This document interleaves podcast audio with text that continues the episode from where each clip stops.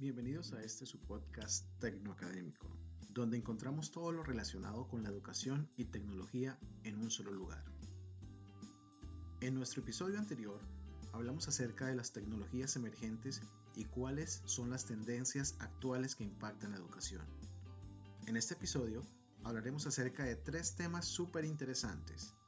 El pensamiento creativo, el pensamiento de diseño y cómo el diseño influye en la solución de problemas en la sociedad del conocimiento a través del diseño en educación en y con tecnología.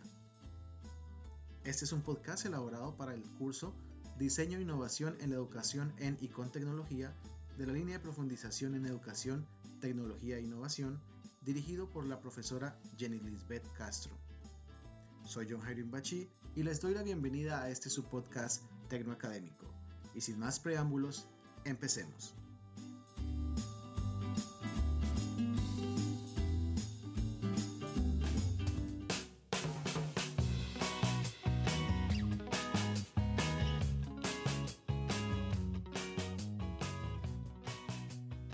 El pensamiento creativo es una de las grandes funcionalidades que tiene nuestro cerebro para enriquecer las acciones cotidianas y poder brindar soluciones de una manera inventiva utilizando la práctica como gran aliado. En ese sentido, las habilidades del pensamiento creativo promueven la motivación en un estudiante para permitir la conexión de nuevas destrezas en un proceso determinado. Estos conocimientos sugieren que el pensamiento creativo conduce a la generación de nuevas ideas y por tanto su importancia tiene gran relevancia en las áreas de formación académica. Es por ello que debemos ser creativos, que busquemos nuevas formas de impartir y adquirir conocimiento, así como también identificar cómo se puede manifestar el pensamiento creativo no solo en los docentes, sino también en los estudiantes. Finalmente, el pensamiento creativo es la capacidad para generar y resolver diferentes situaciones tanto en la academia como en nuestra vida diaria. Muy bien por eso.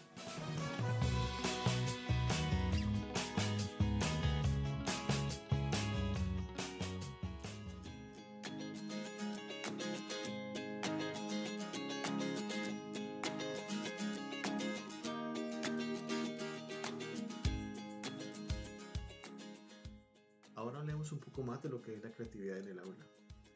Según el autor Alberto Guerrero Armas, la importancia de la creatividad es bastante porque hay una dimensión creativa, ya que esta adquiere cada vez más relevancia en el mundo actual.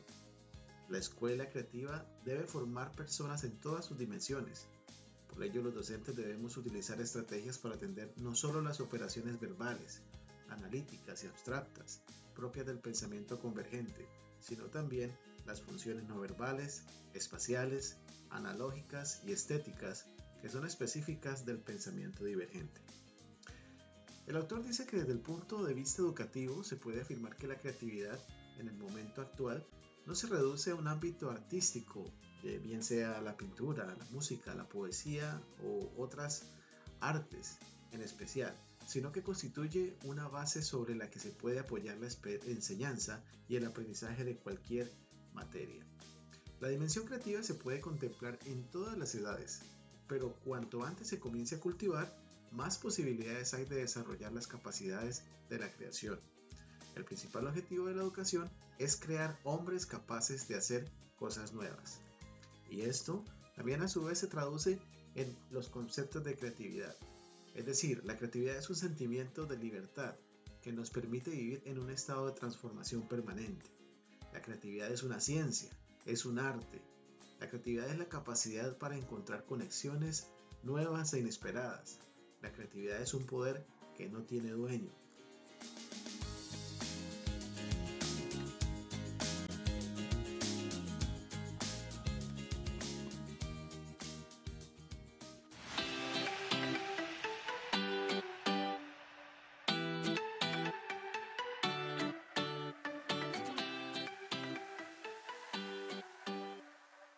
Esto nos recuerda un artículo de Julio Betancourt Morejón llamado Creatividad en la Educación, Educación para Transformar. Es un artículo muy interesante donde él habla acerca de cómo es educar en la creatividad. Educar en la creatividad para él es educar para el cambio y transformar personas ricas en originalidad, flexibilidad, visión, iniciativa, confianza, personas amantes de los riesgos y listas para afrontar los obstáculos y problemas que se les van presentando en su vida, tanto escolar y cotidiana. Además, educar es la creatividad en ofrecer herramientas para la innovación. La creatividad se puede desarrollar por medio del proceso educativo, favoreciendo potencialidades y consiguiendo una mejor utilización de los recursos individuales y grupales dentro del proceso de enseñanza-aprendizaje. Siguiendo con estas ideas, no podríamos hablar de una educación creativa sin mencionar la importancia de una atmósfera creativa que propicia el pensar reflexivo y creativo en el salón de clase. La concepción acerca de una educación creativa parte del planteamiento de que la creatividad está ligada a todos los ámbitos de la actividad humana y es el producto de un devenir histórico social determinado. Siguiendo con esta manera de pensar, tendríamos que partir de un concepto de creatividad acorde con los planteamientos anteriores, que bien podría ser el siguiente. La creatividad es el potencial humano integrado por componentes cognitivos, afectivos, intelectuales y volitivos, que a través de una atmósfera creativa se pone de manifiesto para generar productos novedosos y de gran valor social y comunicarlos, trascendiendo en determinados momentos el contexto histórico social en el que se vive. Este concepto integracionista plantea una interrelación dialéctica de las dimensiones básicas con que frecuentemente se ha definido la creatividad de manera unilateral, como persona, como proceso, como producto y también como medio. Por otro lado, este educar en la creatividad implica el amor por el cambio. Es necesario propiciar, por medio de una atmósfera de libertad psicológica y un profundo humanismo, que se manifieste la creatividad en los alumnos. Al menos el sentido de ser capaces de enfrentarse con lo nuevo y darle nueva respuesta. Además, hay que enseñar a no temer en el cambio, sino que más bien el cambio puede provocar gusto y disfrute. También podemos afirmar sin miedo a equivocarnos que la educación creativa es una educación para el desarrollo y la autorrealización. En esta no solamente resulta valioso el aprendizaje de nuevas habilidades y estrategias de trabajo, sino también el desaprendizaje de una serie de actitudes que en determinados momentos nos llenan de candados psicológicos para ser creativos o para permitir que otros lo sean. Así pues, la creatividad nos muestra grandes puertas en las cuales nosotros podemos ubicarnos y empezar a innovar.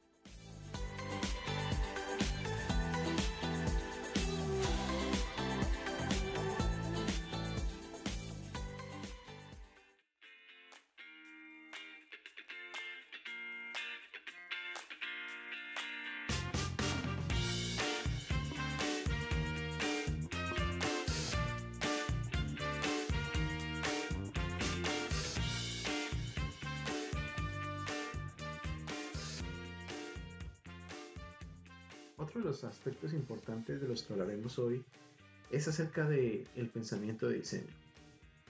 El pensamiento de diseño está centrado en el ser humano, haciendo hincapié en la empatía generada por el usuario. Valora la creatividad, la colaboración y la acción. Y da a los estudiantes un proceso probado para definir problemas y desarrollar soluciones. Algunos autores eh, opinan que el pensamiento de diseño tiene cinco pasos. El primero de ellos es empatizar. El segundo, definir. El tercero, idear. El cuarto, prototipar. Y el quinto, probar. El pensamiento de diseño también tiene algunos niveles. Ahora vamos a discutir uno por uno y vamos a hacer hincapié en sus fuertes. El primer paso es la empatía. El objetivo es comprender que las personas experimentan de forma diferente. También podemos ver cómo pueden descubrir conocimientos no obvios, así como también descubrir, descubrir conocimientos profundos, propios del ser humano. El descubrir una amplia variedad de conocimientos profundos propios del ser humano puede dar también la habilidad para comprender a otras personas y las formas en las que se procesan las habilidades de pensar como en otros. Luego de, la empatía viene la etapa de definir. Esa etapa de definir tiene un nivel donde la habilidad para priorizar está basada en la importancia percibida sobre un problema. Es decir, se selecciona un problema o reto entre varios desde una perspectiva muy guiada. También tiene otro nivel que es la habilidad para comprender y sintetizar los problemas profundos, basándonos en un sistema completo. Es decir, tiene la capacidad de desarrollar diversas perspectivas de un problema complejo sin contar con una guía. Después de la definición o definir, viene la idea. La idea es cuando la persona tiene la habilidad para generar y almacenar ideas con otros. Es decir, que es capaz de sacar a la luz cantidad de ideas y defenderlas. También tiene la habilidad para usar múltiples técnicas que inspiren un rango completo de ideas. Es decir, utilizar múltiples técnicas para la representación de una visión única. Seguidamente de la idea viene el prototipo. Aquí el usuario tiene la habilidad para hacer una representación física o visual de una idea. También tendría la habilidad para crear prototipos más complejos para dar respuestas a distintos enfoques y para resolver un problema. Su objetivo sería crear múltiples representaciones que le permiten al estudiante o al usuario evaluar elementos específicos desde múltiples perspectivas y desarrollos como réplicas. Finalmente, tendríamos la prueba, que sería la habilidad para utilizar un prototipo y determinar cómo funciona una idea. Ese objetivo podría ser probar o mostrar un prototipo para ver cómo funciona. También, la segunda habilidad sería cómo identificar las mejores situaciones del mundo real para comprobar y capturar resultados complejos y prever futuras situaciones.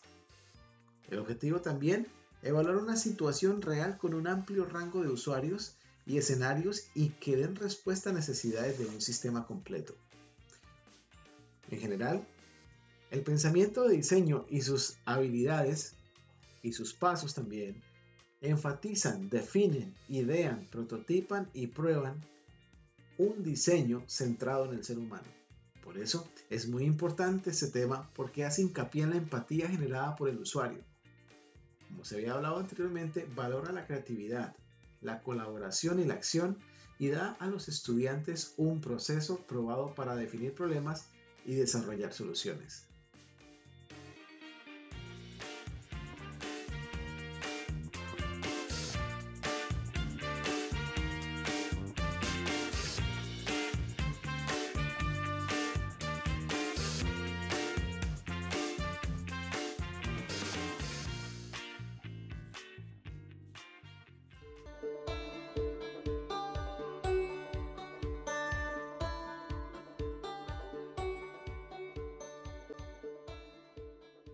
El pensamiento de diseño es una forma de pensar enfocada hacia la administración e implementación de los recursos con el fin de construir mejores prácticas a través de la creatividad, posibilitando nuevas formas de interactuar de una manera reflexiva.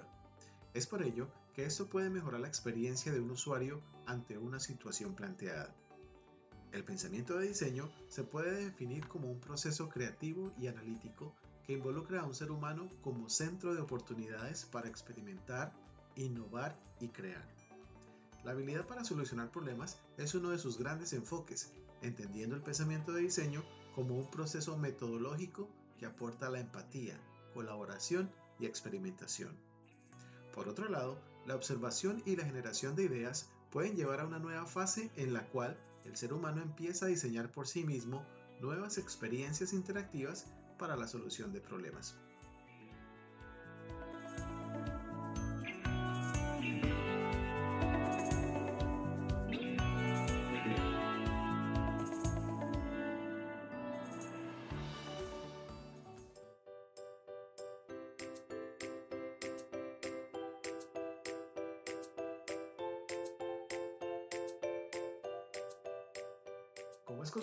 Nuestro podcast tecnoacadémico, hablaremos de las 7 tendencias educativas que están dando de qué hablar este 2021. Empecemos. Tendencia número 1. Aprendizaje activo. Es la aplicación de diferentes estrategias de enseñanza que involucran a los alumnos en su aprendizaje, de forma significativa y los convierte en participantes activos. Se les enseña a pensar más allá de solamente recibir información.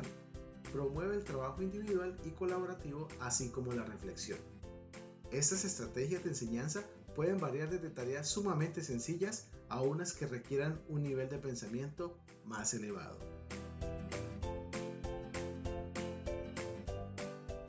Tendencia número 2. La hora del genio. Es un movimiento que permite que el estudiante pueda explorar sus propias pasiones o intereses. El maestro les provee un tiempo de la clase para que puedan tomar decisiones sobre lo que quieren aprender por su cuenta. Tiene tres reglas fundamentales.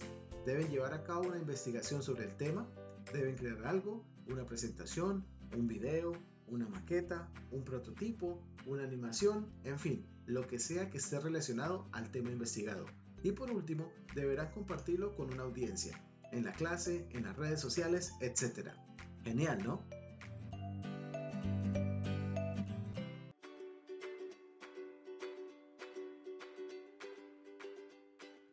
Número 3. Aprendizaje socioemocional. Se define como el proceso a través del cual los niños y los adultos entienden y manejan las emociones, establecen y logran metas positivas, sienten y muestran empatía por los demás, establecen y mantienen relaciones positivas y toman decisiones responsables, ya sea enseñando en persona o en un ambiente de aprendizaje remoto, porque es importante fomentar el aprendizaje socioemocional en las actividades cotidianas.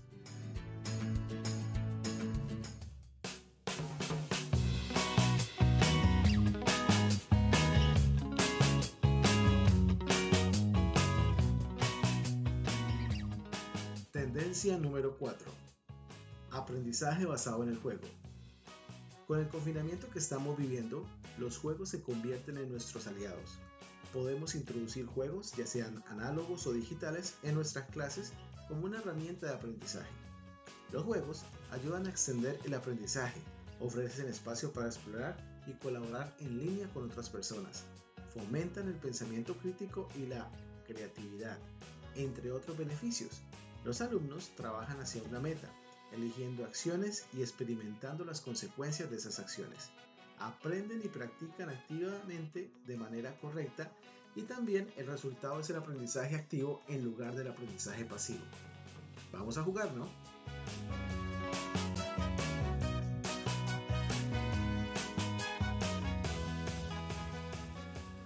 Tendencia número 5. Microaprendizaje. El microaprendizaje provee a los alumnos de pequeños pedazos de información por un periodo de corto tiempo. Estas pequeñas porciones de aprendizaje se van sumando y construyen un, un, conocimiento sólido sobre un tema. Hoy en día los alumnos prefieren contenido concreto, útil y relevante que se pueda recordar y aplicar de forma práctica en su vida.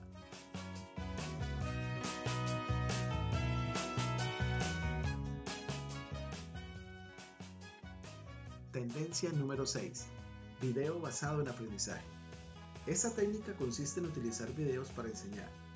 Va de la mano con el microaprendizaje, ya que se recomienda que los videos no sean tan extensos. Al crear porciones de videos cortos y concisos, pueden capturar la atención del alumno haciendo posible que pueda recordar la información más rápido. Hoy en día puedes conseguir un video específico de lo que quieres aprender y de acuerdo con la necesidad. Las plataformas de cursos en formato de video cada año tienen más demanda. Entre ellas están LinkedIn, Learning, EDX, Udacity, Udemy, Coursera. Así que, si te dan la opción de aprender sobre un tema, ¿cuál sería tu primera opción de aprendizaje? ¿Leer un libro o documento o ver un video explicativo? Vamos a ver videos. Tendencia número 7. Aprendizaje experimental. Esta metodología es excelente para atacar la falta de interés y motivación del estudiante con el contenido de la clase. En este caso, el estudiante puede planificar, tomar decisiones, trabajar de manera colaborativa y muchas otras destrezas que son tan necesarias en nuestro día a día como individuo. Excelente, ¿no?